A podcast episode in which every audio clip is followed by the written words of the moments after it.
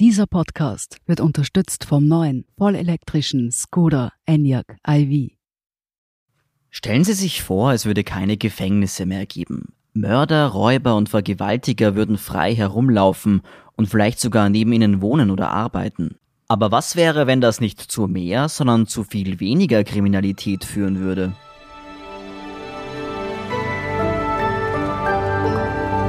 Sie hören Edition Zukunft, den Standard-Podcast über das Leben und die Welt von morgen.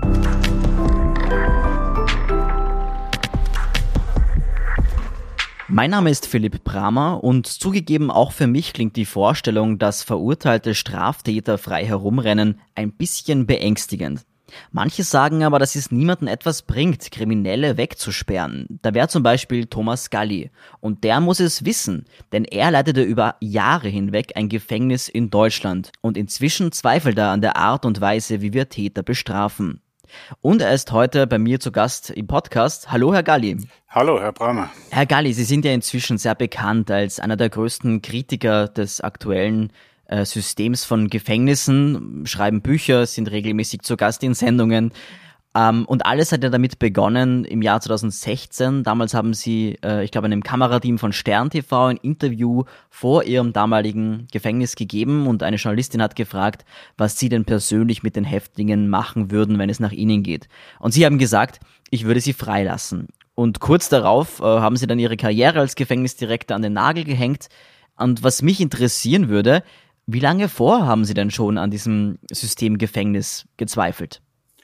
Ja, also ich war insgesamt über 15 Jahre lang in verschiedenen Gefängnissen tätig und die Zweifel an dem System, die sind mit den Jahren immer stärker geworden. Ich war dann eben auch äh, in Anstalten mit unterschiedlichen Zuständigkeiten, also sowohl Anstalten mit eher kurzstrafigen Inhaftierten als auch äh, Höchstsicherheitsanstalten mit, äh, mit vielen Schwerstkriminellen.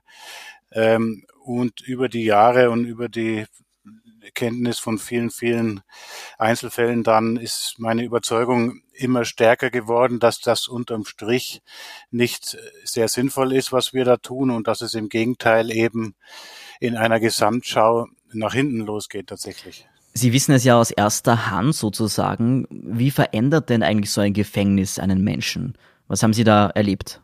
Naja, äh, was ganz augenfällig ist und was auch, soweit ich es überblicken kann, letztlich unbestritten ist in der, in der Fachwelt und in Kreisen von Menschen, die mit dem Justizvollzug in irgendeiner Rolle oder Funktion zu tun haben, ist die Tatsache, dass das unterm Strich nicht äh, resozialisierend wirkt, wenn man Menschen zur Strafe in, in diese geschlossenen Anstalten äh, einsperrt. Ähm, das heißt, natürlich gibt es äh, solche und solche und es gibt immer wieder natürlich auch äh, Inhaftierte, die sozusagen äh, nach der Haft auf einen äh, guten Weg kommen und nicht wieder straffällig werden.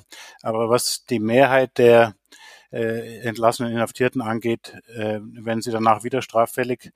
Und äh, so gesehen vergrößert das unterm Strich eher die Wahrscheinlichkeit äh, weiterer Straftaten. Jetzt ist es natürlich so, dass die Insassen in österreichischen oder deutschen Gefängnissen es natürlich viel besser haben als jetzt Häftlinge in den USA oder vielen anderen Ländern. Denen äh, geht es eigentlich ziemlich gut bei uns. Manche sagen zu gut. Äh, was sagen Sie dazu? Reicht das nicht, dass dabei die, die Bedingungen einfach immer besser werden? Ja, Sie haben absolut äh, recht oder die auch die Stimmen, die sagen, es äh, in den USA und erst recht noch in, in anderen Ländern, in Eritrea oder sonst wo, äh, geht es natürlich äh, Inhaftierten viel, viel schlechter. Sie werden viel härter und oft unmenschlicher behandelt und teilweise ja sogar hingerichtet zur Strafe. Äh, also insofern haben wir in Österreich und Deutschland und Europa schon ein hohes Niveau äh, erreicht im Umgang mit Straffälligen. Das ist aber kein Niveau, auf dem wir uns äh, ausruhen können oder ausruhen sollten, sondern die Entwicklung von uns Menschen muss weitergehen und auch die Entwicklung von uns als, als Gesellschaft äh, muss weitergehen. Und da ist eben äh, das Gefängnis noch lange nicht das, das letzte Wort. Es war ein Fortschritt äh, oder ist ein Fortschritt gegenüber Todesstrafe und, und anderen Arten von äh, Strafen. Aber wir müssen eben auf diesem Niveau jetzt äh, aufbauen und weiterdenken. Und vielleicht auch noch ein Gedanke, es geht gar nicht so primär drum, auch mit meiner äh, Kritik oder mit meinen Ansätzen geht es nicht primär darum zu sagen, es muss den Straffälligen besser gehen. Das hängt natürlich alles miteinander zusammen. Also je, je roher äh, ich Menschen behandle, desto ähm, mehr schaffe ich natürlich auch Aggressionen und solche Dinge und äh, das hängt miteinander zusammen. Aber es geht jetzt nicht primär darum, sozusagen ein Wohlfühlprogramm für Straftäter zu entwerfen, sondern primär geht es tatsächlich um die Frage, die uns ja alle angeht. Wie gehen wir mit Straffälligen möglichst so um, dass sie künftig keine Straftaten mehr begehen?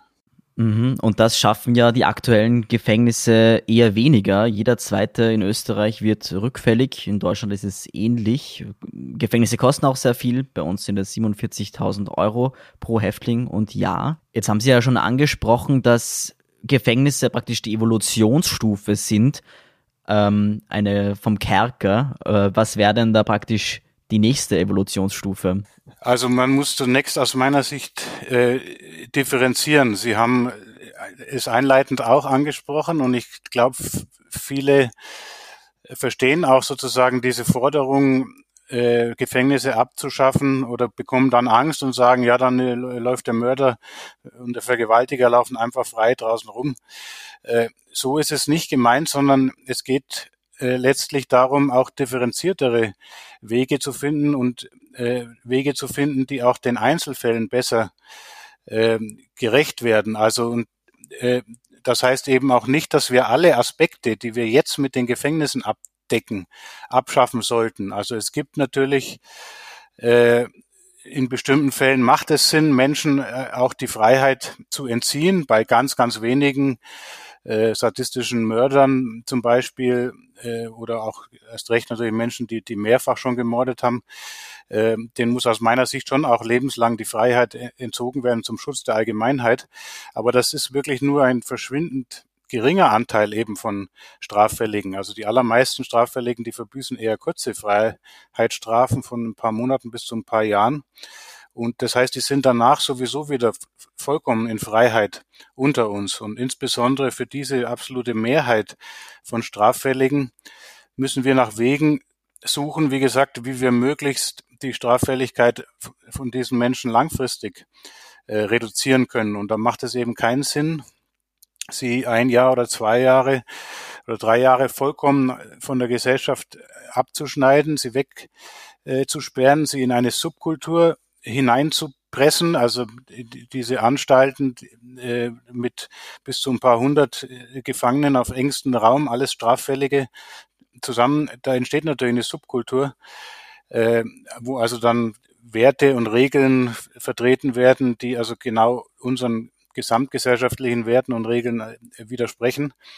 Das heißt, ich muss mir genauer Gedanken machen, was will ich mit Freiheitsentzug erreichen? Will ich die Allgemeinheit eben schützen? Will ich vielleicht bei Menschen, die häusliche Gewalt anwenden, will ich da die äh, die konkreten äh, Opfer schützen und mir dann auch Gedanken machen, in welcher Form äh, vollziehe ich sozusagen diesen Freiheitsentzug. Also und da gibt es schon äh, eben Ansätze in, in Deutschland und auch in Österreich, dass man so eher ähm, dezentrale Wohngruppen zum Beispiel äh, bildet, wo man sich also genau äh, Gedanken machen kann, die fünf Leute, die kann ich zusammen in einer Wohngruppe unterbringen, die ja auch gegen Entweichung gesichert sein kann, aber die stecken sich nicht gegenseitig an mit ihren äh, kriminellen Ideen. Und ich kann dann vor allem mit diesen Menschen in einem realitätsnäheren Kontext auch äh, äh, arbeiten. Äh, und nur das hat letztlich langfristig dann auch Aussicht auf Erfolg. Also wir als Allgemeinheit oder wir als Gesellschaft, wir haben ja gar nichts davon oder wenig davon, wenn wir jetzt meinetwegen zwei Jahre vor einem Straftäter absolut geschützt sind. Aber danach ist er wieder vollkommen in Freiheit und ist im Zweifel auch noch unter 30 Jahre alt und hat das ganze Leben vor sich. Und wenn dann die Kriminalitätswahrscheinlichkeit unterm Strich steigt, dann haben wir alle ähm, nichts davon. Ist es vielleicht auch so, dass wir als Gesellschaft noch viel zu sehr in diesem Vergeltungsdrang drinnen sind? Es ist ja auch so, dass wenn irgendwas Schlimmes passiert, eine schlimme Straftat, ähm, die medienwirksam auch ist, dass da sofort von der Politik gefordert wird, das Strafausmaß zu erhöhen. Genau, das ist ein ganz zentraler Punkt. Also dieses Vergeltungsbedürfnis, was letztlich eine Form der Rache ist, äh, das steckt noch tief in uns Menschen drin. Das ist auch gut erforscht, dass das natürlich gibt es auch da wieder individuelle Unterschiede, aber in den meisten von uns steckt dieser Vergeltungsgedanke schon noch drin und er spielt eine große äh, Rolle. Und er vernebelt aber so ein bisschen die Sicht dann äh, auf, auf die Realität und auch auf die Folgen. Es ist so, wie Sie sagen, es passiert irgendwo eine, eine Straftat, von der wir ja meistens nur medial dann was mitbekommen. Wir kennen also weder Täter noch Opfer äh, und sind selber gar nicht beteiligt, aber wir, es wird berichtet und dann ist der erste Impuls natürlich zu sagen, oh, der Täter muss jetzt aber äh, einen auf den Deckel bekommen sozusagen, er muss jetzt auch ein Übel erleiden. Und das ist so der erste Impuls. Und äh, damit ist es für viele dann aber auch schon äh, wieder gut, dann scheint das Problem gelöst zu sein und äh, gerade populistische Politik, die kommt dem natürlich gerne nach, diesem, diesem oberflächlichen Im Impuls. Aber es geht mir eben darum, wir können diesen Vergeltungsgedanken sicher nicht von heute auf morgen äh, überwinden. Das wird äh, noch viele, viele Jahre in der Menschheitsgeschichte äh, dauern, aber wir können diesen Vergeltungsgedanken zunehmend reflektieren und wir können uns eben Gedanken machen. Was erreichen wir, wenn wir die Vergeltung zum Maß aller strafenden Interventionen machen?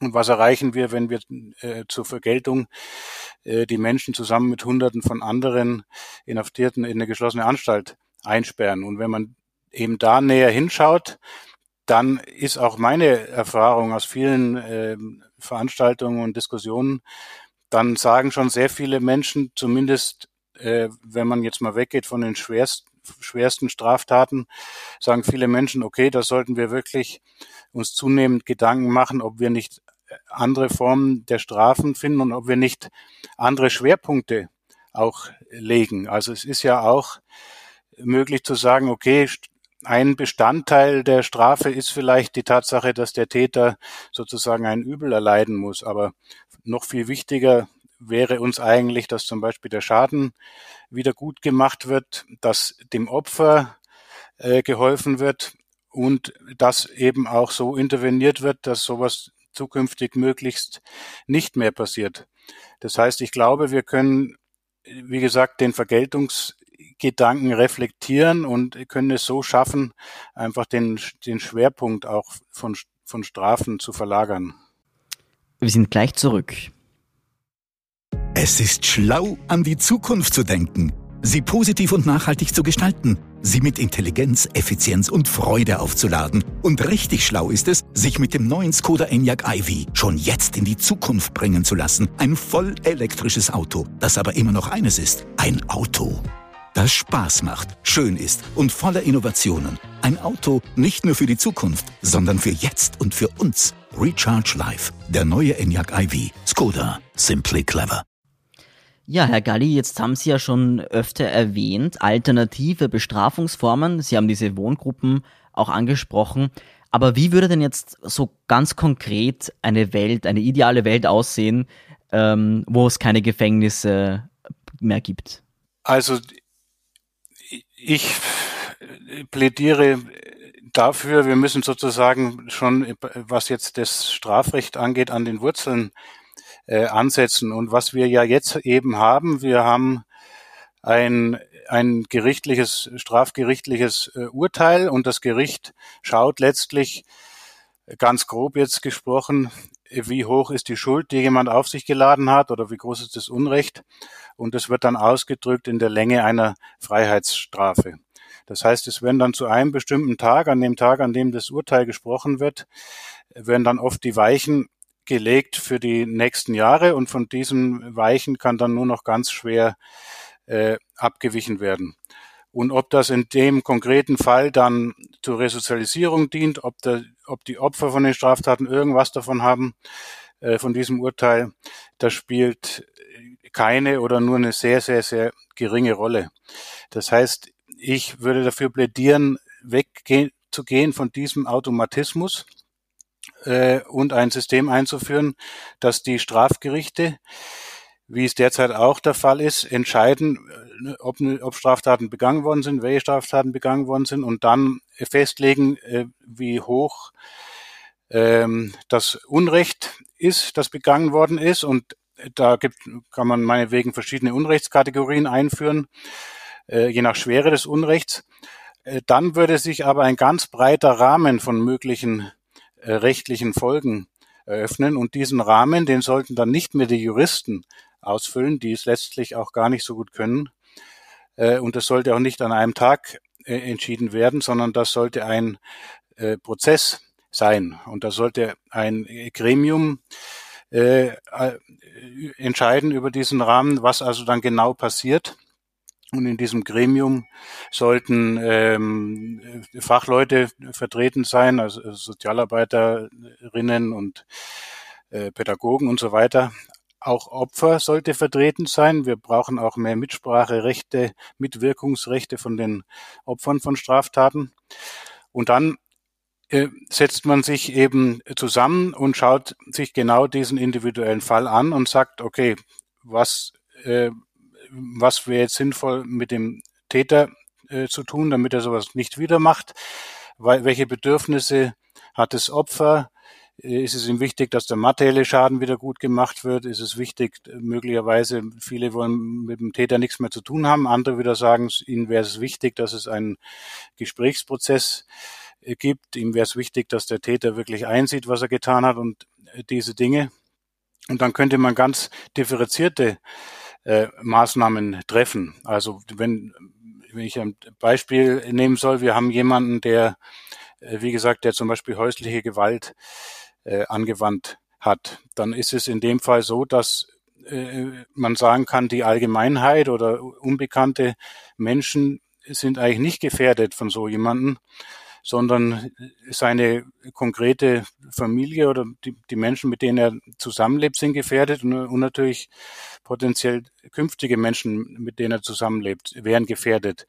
Das heißt, um sozusagen die Sicherheit von künftigen Opfern zu schützen, zumindest für einen gewissen Zeitraum, äh, ist es vollkommen ausreichend, so jemand zum Beispiel in einer Wohngruppe äh, unterzubringen oder vielleicht auch kombiniert mit elektronisch überwachten Hausarrest oder solche Dinge. Äh, das wäre also ausreichend, um dem Sicherheitsbedürfnis gerecht zu werden. Und dann wäre es eben wichtig, sich anzuschauen, welche äh, therapeutischen Maßnahmen möglicherweise machen Sinn, Anti-Gewalt-Training, solche Dinge, vielleicht hat er Suchtproblematik, verschiedene Themen, an denen äh, gearbeitet werden muss. Und es insbesondere wäre eben wichtig, was kann er tun, äh, um den Schaden wieder gut zu machen, was wäre die wäre für die die Opfer dieser konkreten äh, Straftaten wichtig. Und das alles soll eben wie gesagt ein Prozess sein und dieses dieses Gremium, das soll nicht an einem Tag entscheiden über das, was jetzt in den nächsten Jahren passiert, sondern das äh, bleibt zuständig und passt die Maßnahmen äh, immer wieder an und reagiert dann eben auch auf konkrete Entwicklungen. Und diese Flexibilität die kann dann dazu führen, wie gesagt, dass man am Ende tatsächlich dann Wege findet, die tatsächlich den Opfern helfen und die die Wahrscheinlichkeit zumindest deutlich vergrößern, dass der Täter auch nicht wieder äh, straffällig wird.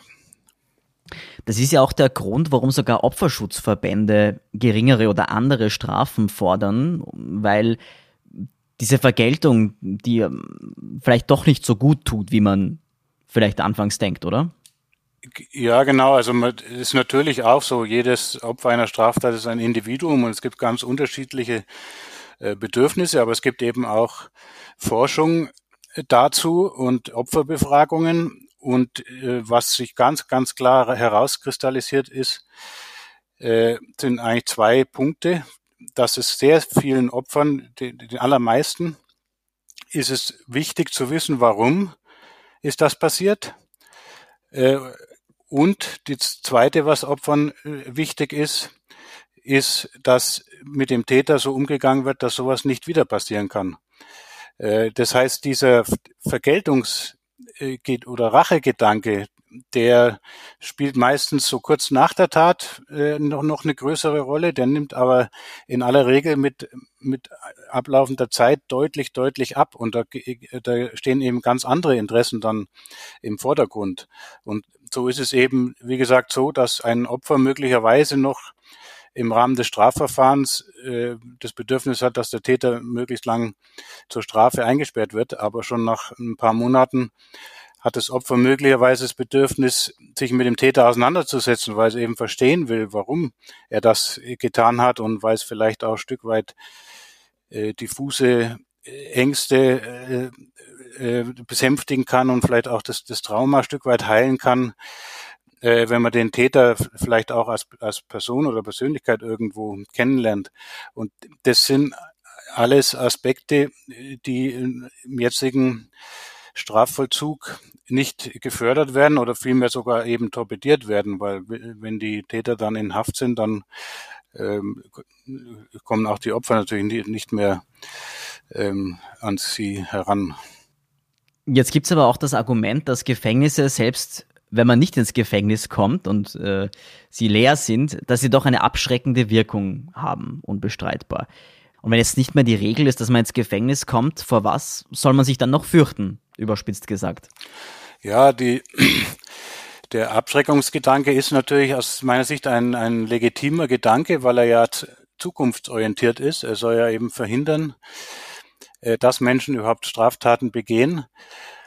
Ähm, allerdings ist es auch so, dass man aus der Forschung weiß, dass dieser Abschreckungsgedanke, diese Abschreckungswirkung von Strafen, egal jetzt von welchen Strafen, ist weit geringer, als die meisten von uns äh, glauben. Also bei vielen Straftaten, gerade bei den schlimmsten, bei Gewaltdelikten oder Sexualdelikten, da spielt dieser Abschreckungsgedanke sowieso keine so große Rolle, weil diese Straftaten eben aus ganz starken Affekten und ähm, Emotionen heraus äh, begangen werden und äh, andere Straftaten wiederum, irgendwelche äh, Steuerbetrügereien und, und solche Dinge, die werden ja von den Tätern gerade so eingefädelt, dass sie nicht erwischt werden. Und wenn man davon ausgeht, man wird nicht erwischt, äh, spielt der Abschreckungsgedanke auch keine so große Rolle. Äh, das heißt, man muss auch da das äh, rational sehen, diese Abschreckungswirkung oder ein gutes Beispiel ist ja auch die Todesstrafe in, in den USA. Das ist eigentlich äh, auch ganz gut erforscht, dass ähm, die Staaten, denen es diese Todesstrafe gibt, ähm, äh, deswegen nicht weniger ähm, Gewaltkriminalität haben. Also die, die Abschreckungswirkung ist nicht so hoch. Äh, es gibt sie natürlich, die Abschreckungswirkung, aber die könnte man eben äh, zumindest in vielen Fällen genauso erreichen, wenn die Täter zum Beispiel, wenn die auch wirklich in Verantwortung genommen werden, wenn sie sich stellen müssen, wenn sie sich vom äh, Opfer oder von Geschädigten und auch von der Allgemeinheit konfrontieren lassen müssen mit dem, was sie äh, getan haben. Und letztlich so diese Konfrontation, die fällt derzeit ja eben auch weg, sondern die Täter nehmen, übernehmen sozusagen die Verantwortung, indem sie dann äh, ihre Zeit in Haft absitzen. Aber das ist natürlich keine wirkliche Verantwortung. Also konfrontiert äh, zu werden, auch möglicherweise gemeinnützige Leistungen zu erbringen, natürlich Einschränkungen hin, hinzunehmen in der Bewegungsfreiheit. Wie gesagt, auch wenn man nicht im Gefängnis sitzt, gibt es ja Möglichkeiten mit elektronischer Aufenthaltsüberwachung zum Beispiel den Be Bewegungsradius deutlich einzuschränken, also Nachteile hinzunehmen. Äh, das sind alles Dinge, die letztlich fast äh, genauso die Abschreckungswirkung hätten. Und wenn man sagt, aber ist ja nicht so schlimm wie Gefängnis, also Gefängnis müsste ja mehr Abschreckungswirkung haben. Wenn das so wäre, dann würden ja nicht so viele wieder äh, straffällig werden, die schon mal im Gefängnis waren. Also auch das ist ein deutliches Zeichen dafür, dass diese Wirkung nicht so groß ist. Jetzt haben Sie ja schon erwähnt, dass wir bestimmte Art von Gefängnis oder Verwahrung weiterhin brauchen werden für bestimmte Härtefälle. Wie würden denn diese Anstalten dann aussehen? Wäre das so ähnlich wie heute oder auch ganz anders? Es sollte aus meiner Sicht auch anders aussehen. Das sind natürlich, betrifft natürlich Fälle und Taten, für die man die man nur oft mit Abscheu betrachten kann, also die schlimmsten Straftaten. Das ist vollkommen klar, dass man da äh, in aller Regel wenig Empathie jetzt für die Täter entwickeln kann. Aber ich denke auch aus äh, Gründen, die letztlich auch wieder uns alle betreffen, sollten wir trotzdem auch die schlimmsten Menschen menschenwürdig behandeln, sonst führt das auch zu einer allgemeinen Verrohung in der Gesellschaft. Das heißt, auch die schlimmsten Menschen sollten wir menschenwürdig äh, unterbringen und wenn wir, wenn wir ihnen lebenslang die Freiheit entziehen müssen, letztlich zum Schutz der Allgemeinheit, dann sollte das in einem menschenwürdigen äh, Kontext passieren und das ist nicht gegeben in äh, kleinen Hafträumen und in diesen sehr, sehr engen ähm, Anstalten. Also da würde ich eben dafür plädieren, dass man ähm, Einrichtungen hat, die nach außen absolut gesichert sind, wo also die Allgemeinheit geschützt ist, wo aber die Betroffenen innerhalb dieser Einrichtungen einigermaßen äh, selbstbestimmt äh, leben könnten. Also vielleicht so wie in Norwegen auf dieser berühmten Gefängnisinsel Bastøy, wo alles Genau, da gibt's genau die, diese Gefängnisinsel ist ein gutes Modell. Ähm, die dient in Norwegen zwar nicht jetzt als äh, Einrichtung für Menschen, die bis zum Lebensende äh, dort bleiben, sondern das ist so eine Art Übergang für Leute, die im Gefängnis waren und die dann erstmal auf der Insel wieder ein bisschen Freiheit lernen und bevor sie dann ganz in Freiheit kommen. Aber so diese inselartige Unterbringung, das wäre aus meiner Sicht für diese sehr wenigen höchst gefährlichen Menschen geeignet. Ja. Und viel besser als Bestrafung ist natürlich Prävention. Und jetzt hat ja schon der Strafrechtsreformer Franz von Liszt im 19. Jahrhundert gesagt, Sozialpolitik ist die effektivste Kriminalpolitik. Wie müsste denn so eine präventive Politik aussehen, damit es gar nicht zur Bestrafung kommt und zur Kriminalität? Ja, das ist eben auch äh, ja letztlich, man kann schon bald sagen, eine, eine Binsenweisheit, aber mir ist es halt auch in, in den wie gesagt, in den 15 Jahren und äh, mit, mit vielen Tausenden Gefangenen hatte ich da näher zusammengearbeitet und, und Kontakt gehabt.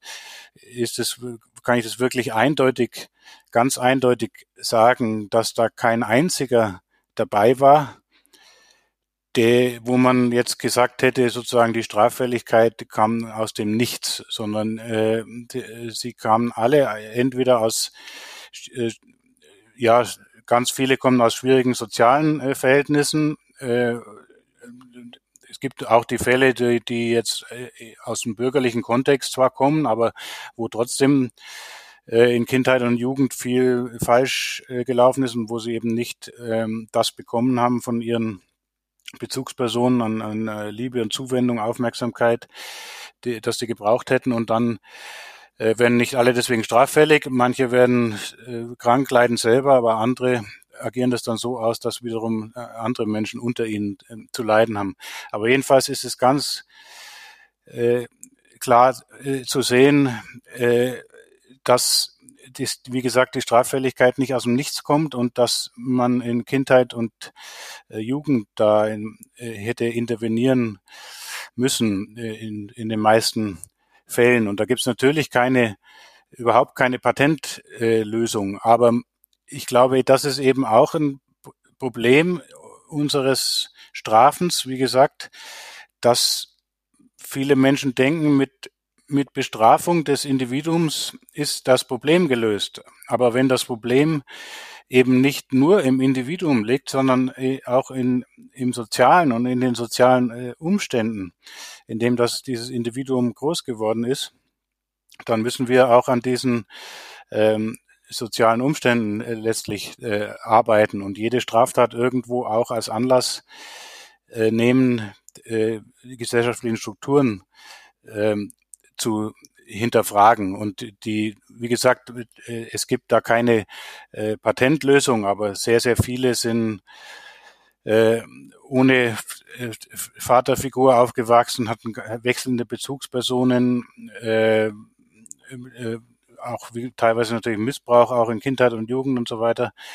Das kann man nicht alles äh, von heute auf morgen beseitigen, aber man, es wäre zum Beispiel schon wirklich viel gewonnen, wenn wir deutlich mehr Sozialarbeiter und Sozialarbeiterinnen in den Schulen hätten, weil das einfach zum Beispiel die Chance erhöht, dass ein Kind oder ein Jugendlicher, der in seinem familiären Umfeld nicht das bekommt, was er eigentlich bräuchte, äh, dass der vielleicht äh, äh, dann das Glück hat, äh, über eine, Bezugsperson im anderen Bereich dann zu finden, zum Beispiel über eine Sozialarbeiterin. Also das sind eigentlich relativ äh, leichte, leicht zu verstehende Ansätze, aber es wird noch viel zu wenig äh, leider umgesetzt und es wird noch viel zu viel von der Politik, von der Justizpolitik auf das Strafen gesetzt. Was sagen denn eigentlich Ihre Kollegen und Kolleginnen oder Ex-Kollegen äh, zu Ihren Positionen? Oder anders gefragt, wie verbreitet ist eigentlich die Kritik am Justizsystem im Justizsystem selbst? Also nach meiner Kenntnis ist die Kritik im System selbst nicht sehr äh, verbreitet.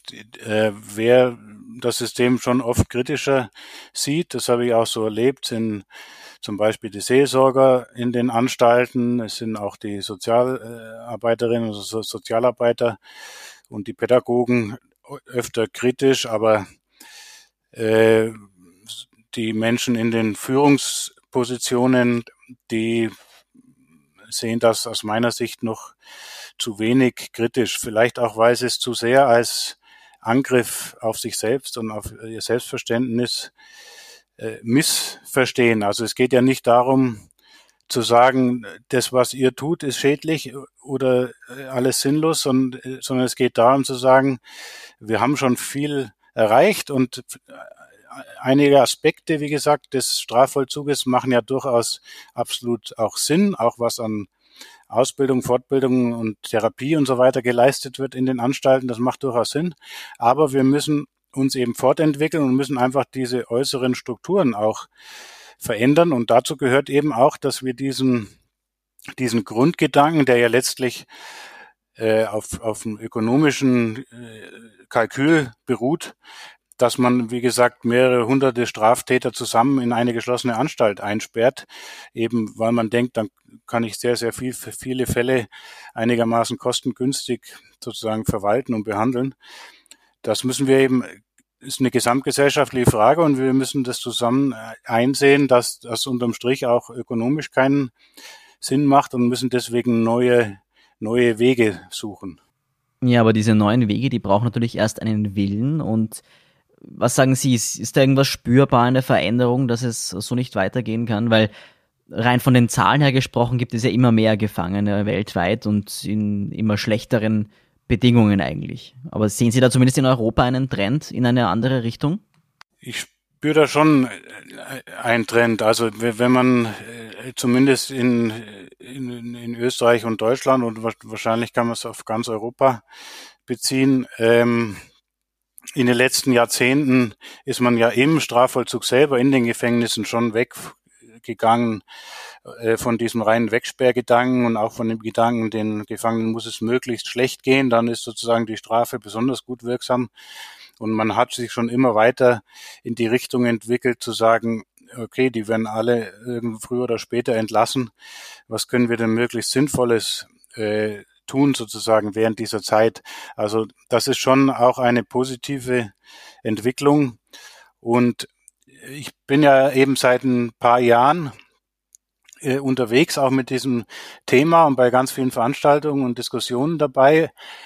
Äh, auch und gerade mit Menschen außerhalb des Fachkontextes, weil das halte ich sowieso für ganz wesentlich.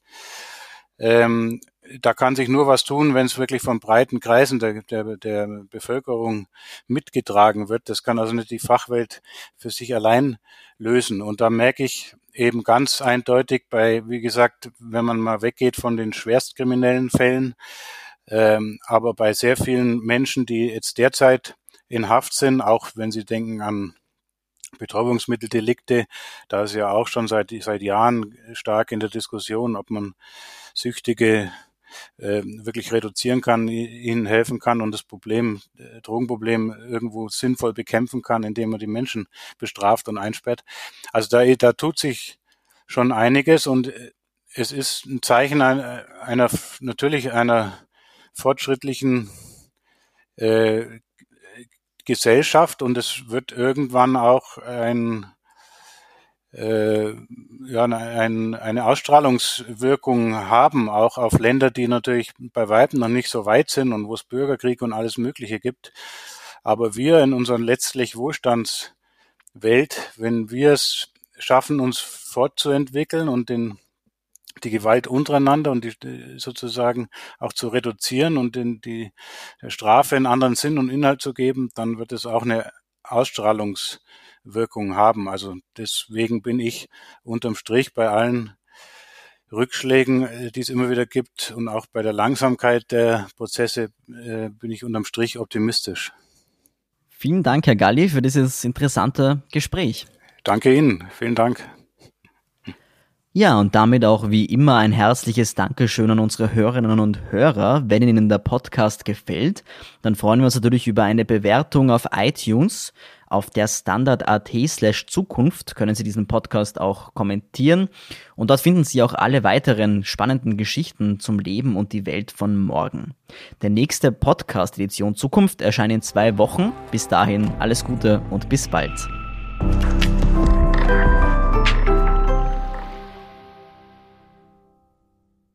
Es ist schlau, an die Zukunft zu denken, sie positiv und nachhaltig zu gestalten, sie mit Intelligenz, Effizienz und Freude aufzuladen. Und richtig schlau ist es, sich mit dem neuen Skoda Enyaq iV schon jetzt in die Zukunft bringen zu lassen. Ein voll elektrisches Auto, das aber immer noch eines ist, ein Auto.